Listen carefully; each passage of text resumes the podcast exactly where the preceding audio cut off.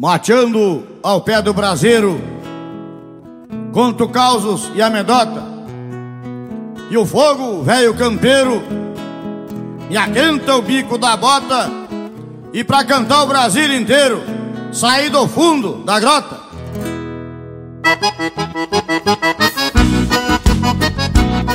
Buenas gauchada, tudo flor especial? Eu sou Lucas Negro do Linha Campeira e agora quero te explicar os detalhes da música que saiu do fundo da grota pra conquistar o Brasil inteiro.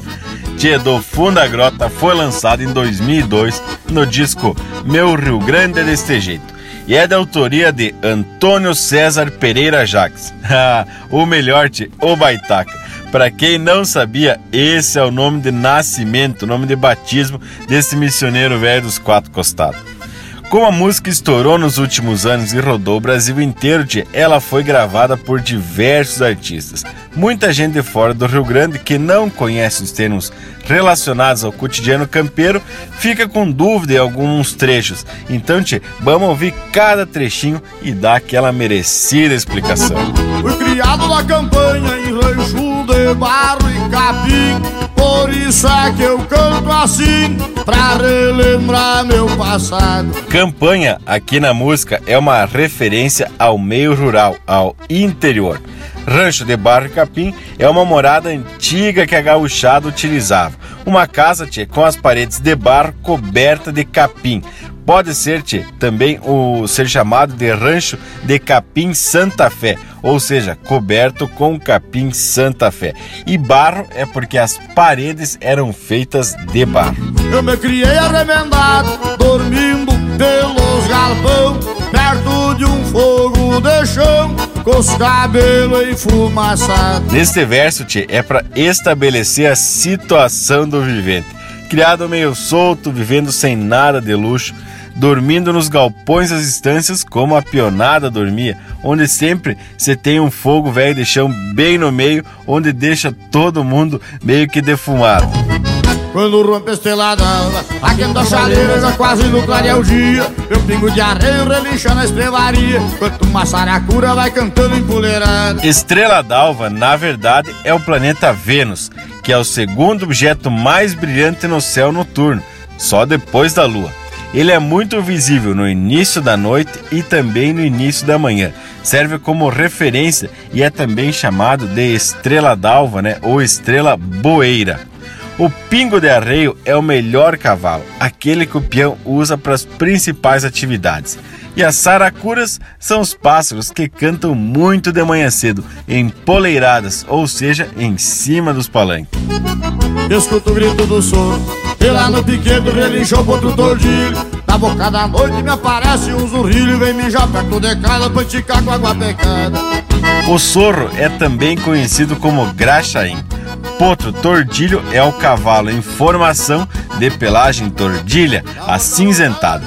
O zorrilho que mija perto de casa é um gambazito que mija em tica, ou seja, provoca, incomoda, deixa a cachorrada bem louca.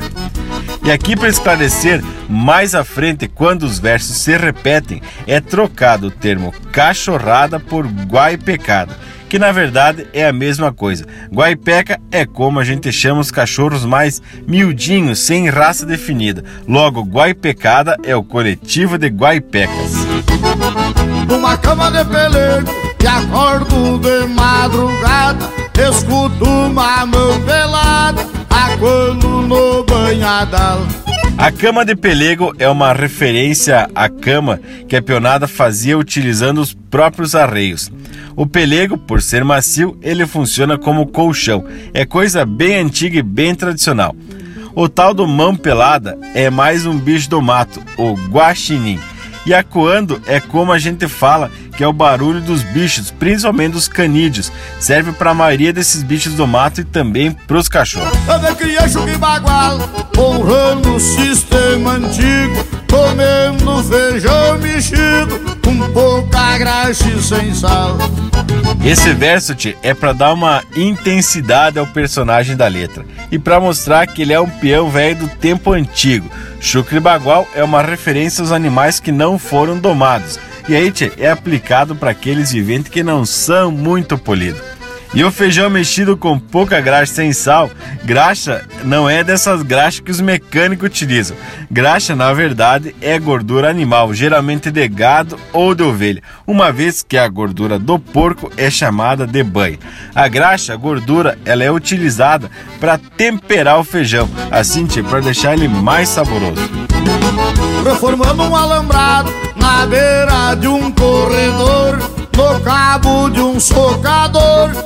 mãos bloqueadas de calo. Neste verso mostra que o peão também tem a lida de alambrador ou aramador, que é quem faz e conserta as cercas. Socador é a ferramenta utilizada para socar a terra depois para firmar o palanque. E quem já lidou com isso sabe que deixa as mãos cheias de calo.